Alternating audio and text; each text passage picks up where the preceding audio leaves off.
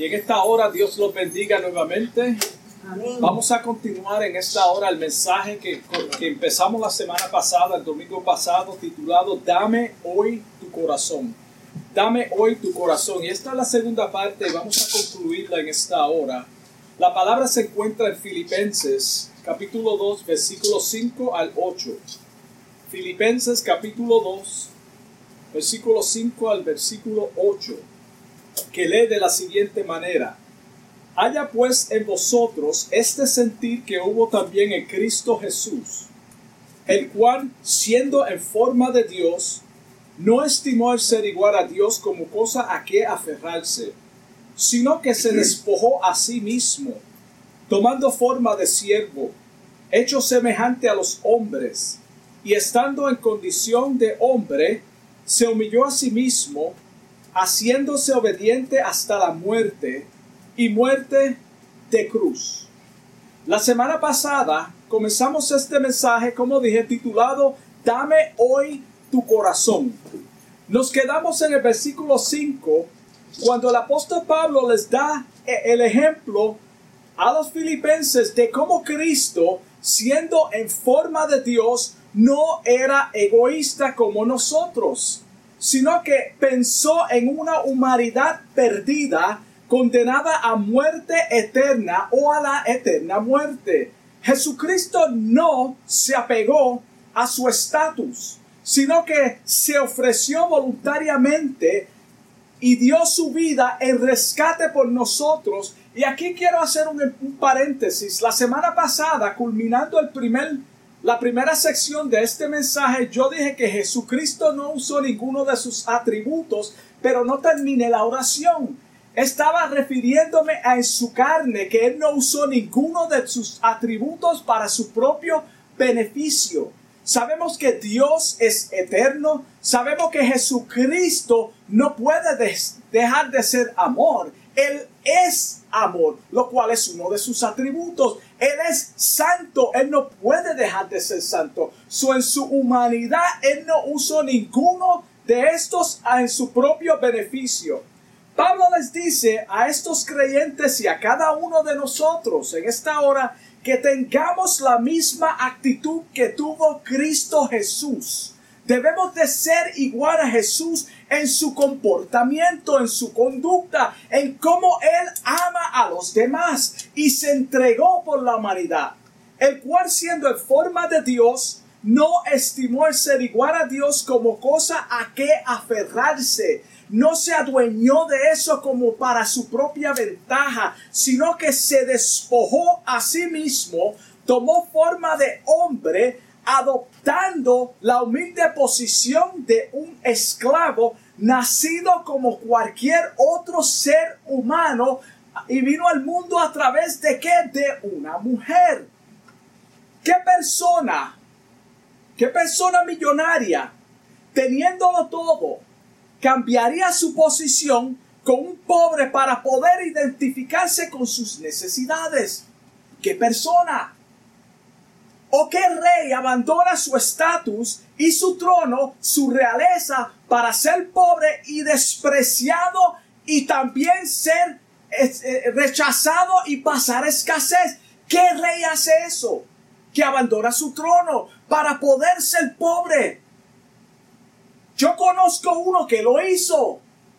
Su nombre es Jesucristo. Jesucristo fue el único que pudo hacer eso. Siendo dueño del oro y de la plata, siendo el rey de reyes y señor de señores, dejó toda su gloria y su trono en los cielos para habitar entre nosotros con el solo propósito de pagar nuestra deuda. Estábamos todos condenados a muerte eterna y Él dejó todo eso, vino en carne para poder pagar nuestra penalidad. Cristo dejó su gloria para ser como un ser humano. Él era 100% hombre y 100% Dios pero sin pecado. Sufrió en carne todos los vituperios. Él sufrió como cualquier otro hombre. El hecho de que era 100% Dios y 100% hombre no quiere decir que él no sufrió. fue odiado, fue perseguido mientras estaba en el mundo. Él no usó sus atributos como cosa a que aferrarse. En esta condición se sometió a la voluntad del Padre como lo haría cualquier hijo obediente. Jesucristo se sometió a la voluntad del Padre. Él escuchó al Padre. Él cogió los consejos del Padre como lo haría cualquier otro hijo. Mira cómo dice Juan 6:38. Juan 6:38 dice, porque he descendido del cielo no para hacer mi propia voluntad, sino la voluntad de quien? Del que me envió. So, él no hizo su propia voluntad.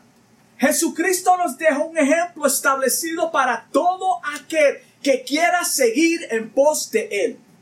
Toda persona que quiera seguir a Cristo, hay un orden establecido por la palabra de Dios de cómo debemos venir a Él. Mira cómo dice Lucas 9:23.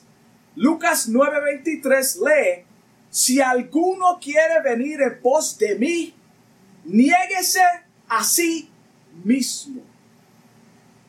Niéguese a sí mismo, tome su cruz cada día y sígame, no de vez en cuando.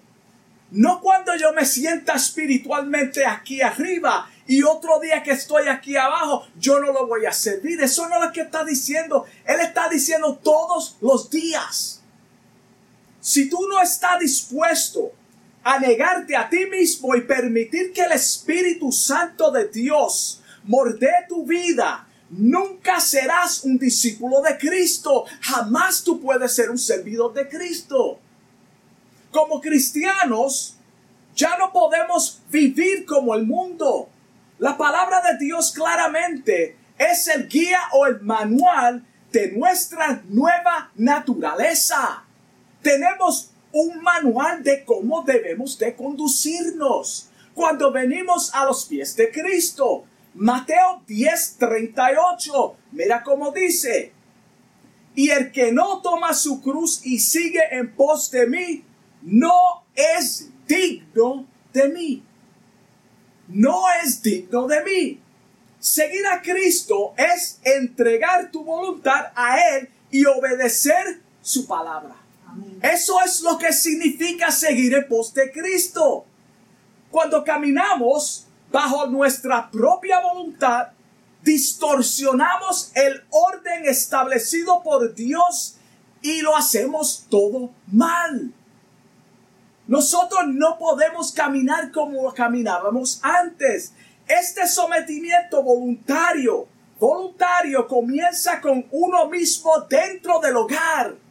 Ahí es donde comienza tu caminar con Cristo. No es en público donde la gente te vea. Entonces cuando ya no te están mirando, tú cambias, te quita la ropa de santidad y vuelve a vivir una vida mundana. No funciona de esta manera es en lo privado, es en tu vida íntima donde Dios es reflejado.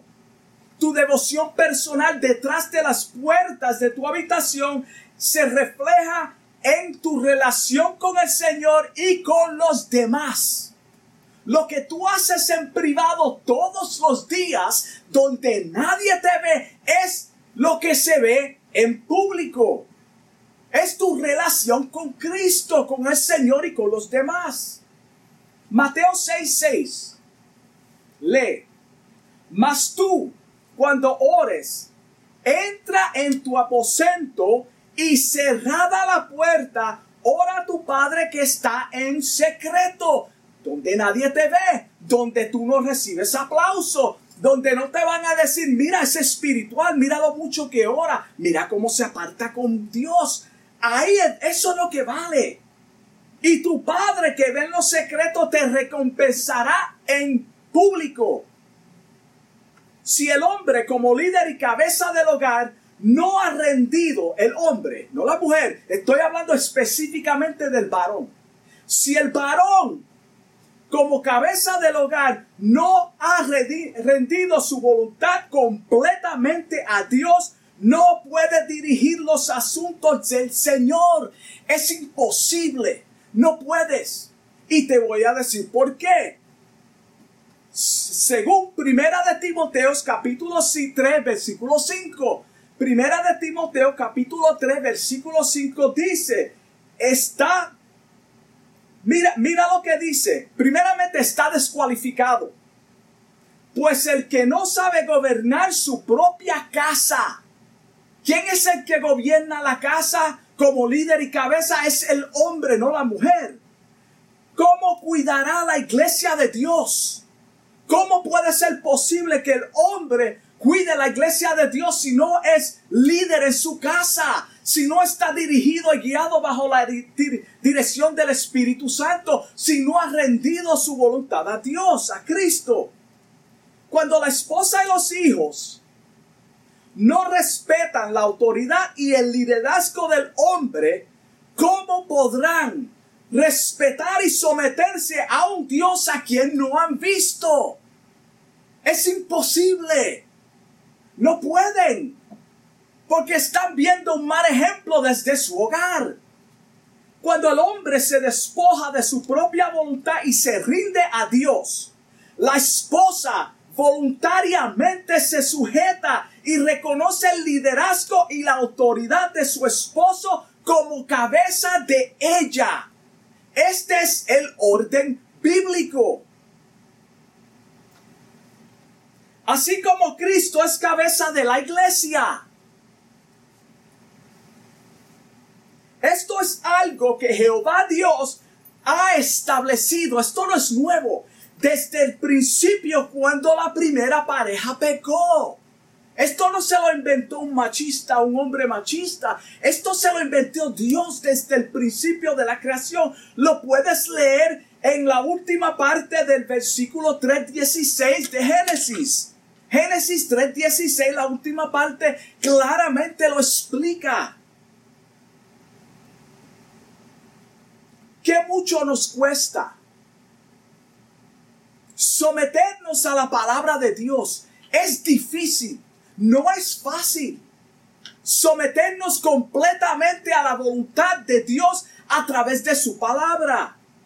El desenfreno que vemos hoy en día en lo eclesiástico, no estamos hablando del mundo, de la política y del sistema de trabajo. Estamos hablando en lo eclesiástico. El desorden que estamos viendo es porque el orden bíblico, el orden bíblico, el orden bíblico, lo repito por la tercera vez, y los roles se han invertido. Se han invertido. El hombre está sometido a la mujer y la mujer es la cabeza del hombre y de la iglesia. Ese es el fenómeno que estamos viendo hoy en día. Esto no es bíblico, es completamente antibíblico. Y los versículos de la palabra lo prueba. No es el orden de Dios. Tampoco es aprobado por la palabra de Dios. Es importante entender que Cristo cuando tomó forma de hombre, como dice Juan 1.1, no, no dejó de ser Dios. Tampoco se despojó de su deidad ni de sus atributos. Él no se despojó de ellos. Él no puede porque Él es Dios. La primera es, la primera razón por la cual Él no se despojó es que dejaría de ser Dios aparte de su encarnación. Y sería menos que Dios y su muerte no sería el sacrificio perfecto que quitaría el pecado del mundo. Por esa es la razón que Cristo no pudo dejar su divinidad, su deidad y sus atributos. Porque dejaría de ser Dios. No fuese sacrificio perfecto. En el versículo 3 de Juan capítulo 1 dice, Juan 1.3, todas las cosas por Él fueron hechas. ¿Por quién? Por Jesucristo. Y sin Él nada de lo que ha sido hecho fue hecho. Nada. Colosenses 1.15. Mira cómo dice. Él es la imagen del Dios invisible, el primogénito de toda la creación, porque en Él fueron creadas todas las cosas, las que hay en los cielos y las que hay en la tierra, invisibles e y invisibles, sean tronos, sean dominios, sean principados, sean potestades. Todo fue creado por Él, por medio de Él, para, Él y para Él. Mira, mira, mira la, la, la, la, la verificación de la palabra, de lo que estamos diciendo en cuanto a Jesucristo siendo el Dios encarnado en la tierra. Colosenses 2.9. Colosenses 2.9 lee, porque en Él, en Él, ¿en quién? En Cristo. Habita corporalmente toda la plenitud de la deidad. En cierta ocasión, Felipe le dice a Jesús, muéstranos al Padre y nos basta. En otras palabras, si tú, tú estás diciendo que tú eres Dios, pues muéstrame a Dios, muéstrame al Padre y yo voy a creer. Y con esto basta. ¿Qué fue lo que le contestó Jesús? Tanto tiempo hace que estoy con vosotros y no me has conocido, Felipe. Mira la contestación de Jesús. Tú estás pidiendo ver a Dios y yo estoy contigo por cuánto tiempo y todavía no te has dado cuenta. ¿Cuántas personas hoy caminan, ven a Jesucristo y no se dan cuenta que Él está con ellos? Ellos dicen, Señor, revélame tu presencia. La presencia de Dios es manifestada en la palabra de Dios y nosotros somos los representantes de Cristo en la tierra. No somos dioses, que quede claro, porque hay una creencia que dice que somos dioses pequeños. Eso no es bíblico. Nosotros no somos dioses. Somos hijos de Dios. Y la palabra, palabra claramente lo dice. Somos adoptados. Cristo es nuestro hermano. Somos hijos de Dios. El que me ha visto a mí ha visto al Padre. ¿Cómo dices tú? Muéstranos al Padre. Durante todo su ministerio en la tierra, vemos su omnipresencia, su omnisciencia, su omnipotencia en todo lo que Jesucristo hizo. En Mateo 17, versículo 1, Mateo 17, versículo 1, Jesús llevó a tres de sus discípulos, a Pedro, a Jacobo y a Juan. Este es el comité ejecutivo. Se lo llevó a un monte alto y allí se transfiguró delante de ellos. Se transfiguró. Delante de ellos resplandeció su rostro como el sol y sus vestidos se hicieron blancos como la luz. Hazte un cuadro de eso. Imagínate cómo ellos estaban. Así como la gloria de Dios resplandeció en el rostro de Moisés cuando bajó del monte Sinai y tuvo que cubrirse de resplandor, lo cual representaba la gloria de Dios. Él tuvo que cubrirse porque no se podía mirar el Señor Jesucristo se cubrió de carne y hueso para poder caminar en esta tierra y ser visto por los hombres. Porque no podemos mirar su gloria completamente. La segunda razón que muestra que Jesucristo no perdió su deidad era porque las obras que realizó durante su ministerio público en la tierra muestra que tenía atributos y su divinidad. Ningún ser humano jamás. Si alguien conoce a uno, por favor, preséntemelo. Con evidencia. Que camine sobre el mar. Que camine sobre el mar. Camine sobre el agua y le diga al viento, calla, enmudece, y que el viento y el mar calla, enmudece no ha visto ningún ser humano ni jamás lo habrá. Si alguien te dice lo contrario, hermano, no haga caso. En los evangelios también vemos todos los milagros que Jesucristo realizó. Si Él no fuese Dios encarnado, con todos sus atributos, no aceptaría adoración. Jesucristo aceptó adoración. En Juan 4, versículo 16, cuando hablaba con la mujer samaritana, ¿se acuerdan esa historia? Que le dijo que llamara a su marido cuando ella le dijo que no tenía marido. ¿Qué fue lo que le dijo Jesús? Él le respondió, bien has dicho, tú estás diciendo lo correcto. ¿Cómo él sabía eso? Aquí vamos la, la omnisciencia manifestada de Cristo. Luego le dice, cinco maridos has tenido en el pasado. Has tenido, no que tiene. Cinco maridos has tenido y el que ahora tiene no es tu, tu marido. Tú solamente vives con él. Tú no estás casada con él, lo que le está diciendo Jesús. ¿Qué quiere que, que, qué dice Juan? Mira lo que dice Juan capítulo 2, versículo 23, 23 y 24. Juan 2, 23 y 24. Estando en Jerusalén en la fiesta de la Pascua, muchos creyeron en su nombre, viendo las señales que hacía. Creyeron en su nombre por las señales que hacía. Pero Jesús mismo no se fiaba de ellos ¿Qué quiere decir eso? Que él no confiaba en ellos. Él sabía lo que había en su corazón. Ellos no lo querían a él. Era por las señales, hermano. Por eso es importante no seguir las señales. Nosotros creemos en sanidad. Nosotros creemos en sanidad y señales que Jesucristo hace. Pero no podemos seguir eso, hermano. Nosotros tenemos que dirigirnos por la palabra de Dios.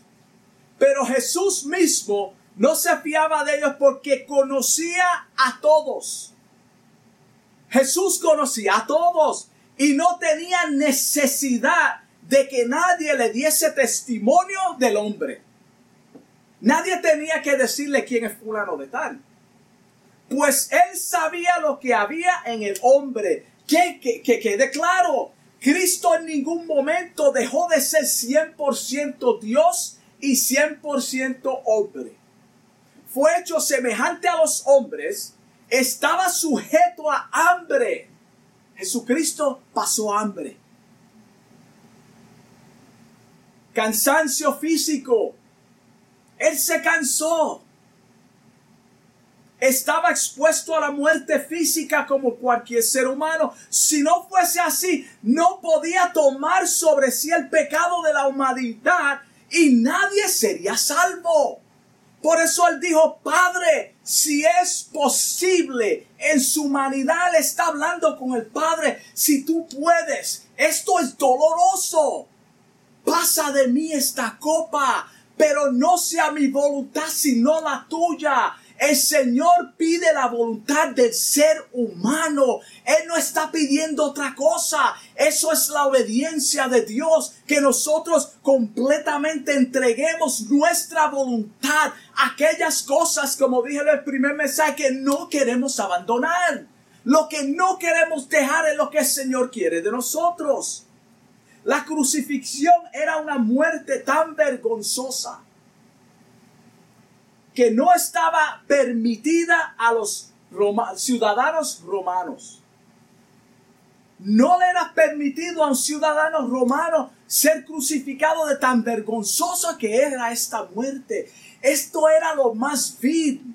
Por eso los judíos se alegraron, porque ellos pensaron que probaron que Cristo no era el Hijo de Dios. ¿Por qué? Una víctima de crucifixión era considerada por los judíos como alguien que estaba maldito de parte de Dios. Mira, él está crucificado, quiere decir que Dios no lo aceptó, él es maldito. Por eso es importante entender el, el mensaje de la crucifixión.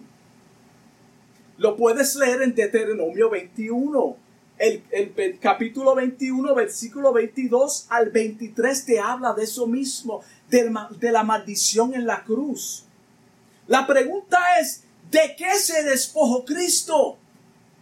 ¿De qué se despojó Cristo? Yo creo que ya fue explicado. Yo creo que ya bastante hasta ahora lo hemos explicado a través de la misma palabra de Dios. Pero vamos a explicarlo bíblicamente el versículo que dice en Juan 17:5. Juan 17:5 dice, Ahora pues Padre, Él está orando al Padre. Ahora pues Padre, glorifícame tú a tu lado con aquella gloria que tuve contigo antes que el mundo fuese. Ahí está la contestación. Y ya lo hemos explicado, pero este es el versículo que está más claro.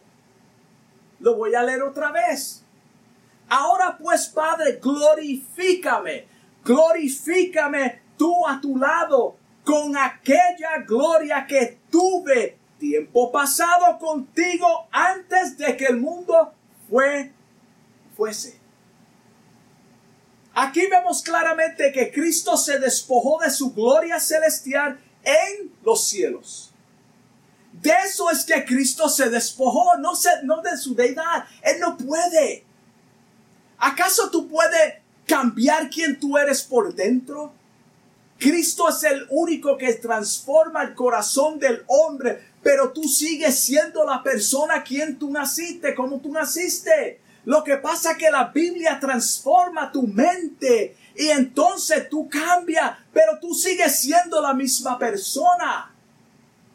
Con las mismas debilidades, las mismas flaquezas, los mismos pecados. Por eso tenemos que depender del Espíritu Santo para fortaleza, para guiarnos a toda verdad y toda justicia. Porque si no hacemos eso, ¿qué vamos a hacer? Acudir a nuestra naturaleza que es que pecaminosa. Jesús llegó a lo más bajo y despreciable sentencia que era condenación para los criminales, que era la condenación de los criminales. Esto era lo peor. En Hebreos 12.2, Hebreos 12.2 muestra que Cristo descendió a esta tierra con alegría estando consciente, él sabía del padecimiento que sufriría.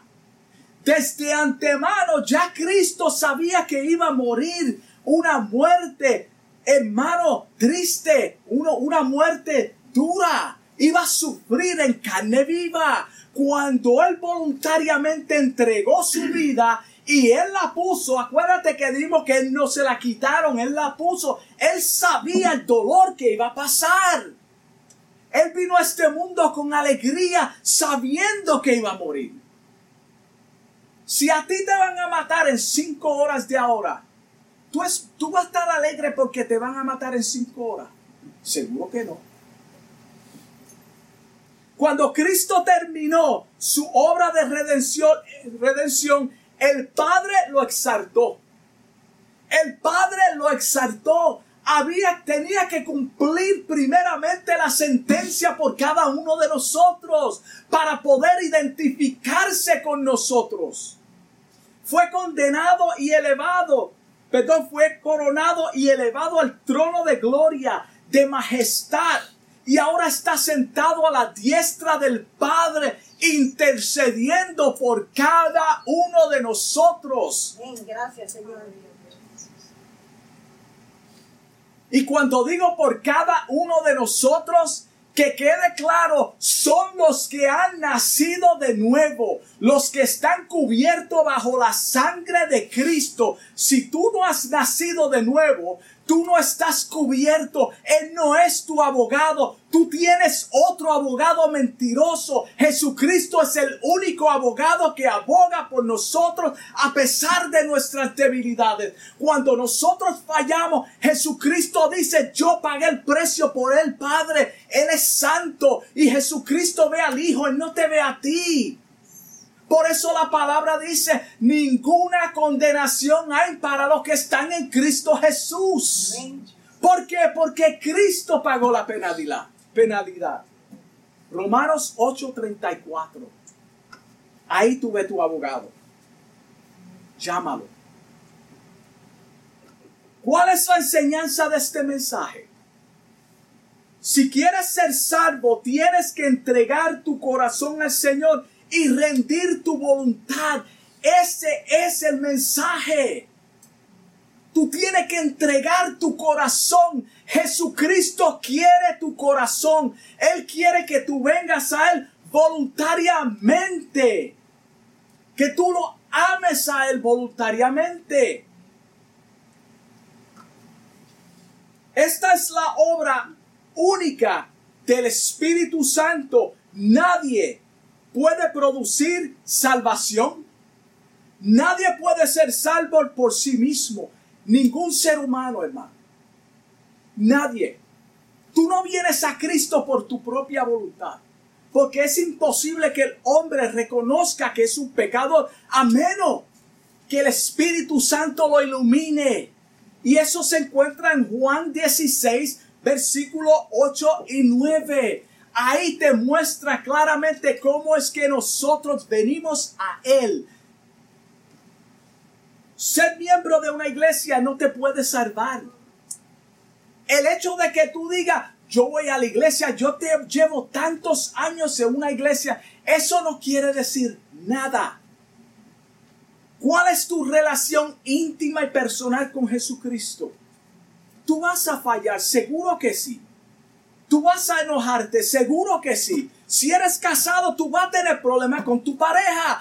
Eso es parte de la vida. Esto no quiere decir que tú estás perdido o que no eres cristiano. Eso no es lo que está diciendo. Cristo vino al mundo a salvar lo que se había perdido y en este día, en este día Él te dice, dame hoy tu corazón. Aunque estés en la iglesia y nunca haya nacido de nuevo, Jesucristo te dice, dame hoy tu corazón, entrégame tu voluntad. Tú sabes cuál es esa cosa que tú no quieres soltar. Eso es lo que Cristo quiere de nosotros. Nuestra propia, nuestra voluntad entera que tú te vacíes de esa vieja naturaleza, ponla sobre Cristo. Él está dispuesto a tomar nuestra carga. Él sabe cómo nosotros somos. Él conoce nuestra debilidad. Él pasó todo lo que nosotros pasamos. Por eso era necesario que Él viniera a este mundo y no usar ninguno de sus atributos en la carne para beneficiarse, porque si no, no se pudiera identificar con nosotros. El versículo 10 de ese mismo capítulo de Filipenses 2 dice que algún día toda rodilla de la raza humana, todo el mundo, todo el mundo en aquel día que estén vivos y los que no están vivos también, tendrá que doblar sus rodillas ante Él el mundo va a reconocer que Señor, que Jesucristo es Señor de señores, Él es Dios, Él es eterno y la humanidad entera, hermano, desde el principio de la creación van a conocer y van a tener que doblar la rodilla ante Él. Esto es algo serio. Para que en el nombre de Jesús se doble toda rodilla de los que están en los cielos y en la tierra y toda lengua, lengua confiese que Jesucristo es el Señor. Y cuando estas personas perdidas confiesen que Jesucristo es el Señor, ellos ya están perdidos. Es que van a reconocer a Dios. Aquel mismo que ustedes rechazaron, ahora van a tener que doblar rodillas ante Él, pero no porque son salvos, sino reconocer que aquel que tú rechazaste es el Dios eterno que vino al mundo a dar la vida por ti y tú la rechazaste. Gloria a Dios. Gloria a Dios. Vamos ahora. Amantísimo Dios, Y Padre Celestial, te doy gracias, Padre. Gracias, gracias por tu palabra. Gracias por tu amor, gracias por tu misericordia. Gracias por tu bondad infinita. Gracias por esta palabra, Dios mío. Yo sé que tú estás hablando a corazones, Señor. A personas que no quieren abandonar, Señor. No quieren abandonar su voluntad, Padre. Pero te pido en el nombre de Jesús que este mensaje, Padre, haya llegado a lo profundo de sus corazones, Señor. Que podamos, Señor, escuchar testimonio de la transformación de alguna vida, Dios mío, a través de tu palabra, Señor. Te damos gracias, Señor, porque tú eres Dios sobre todas las cosas. Tú estás en control de todo lo que gira alrededor nuestro, Padre. Te doy gracias, Señor, y bendícenos, bendice a los oyentes. Gracias, Señor. Amén. Dios me lo bendiga.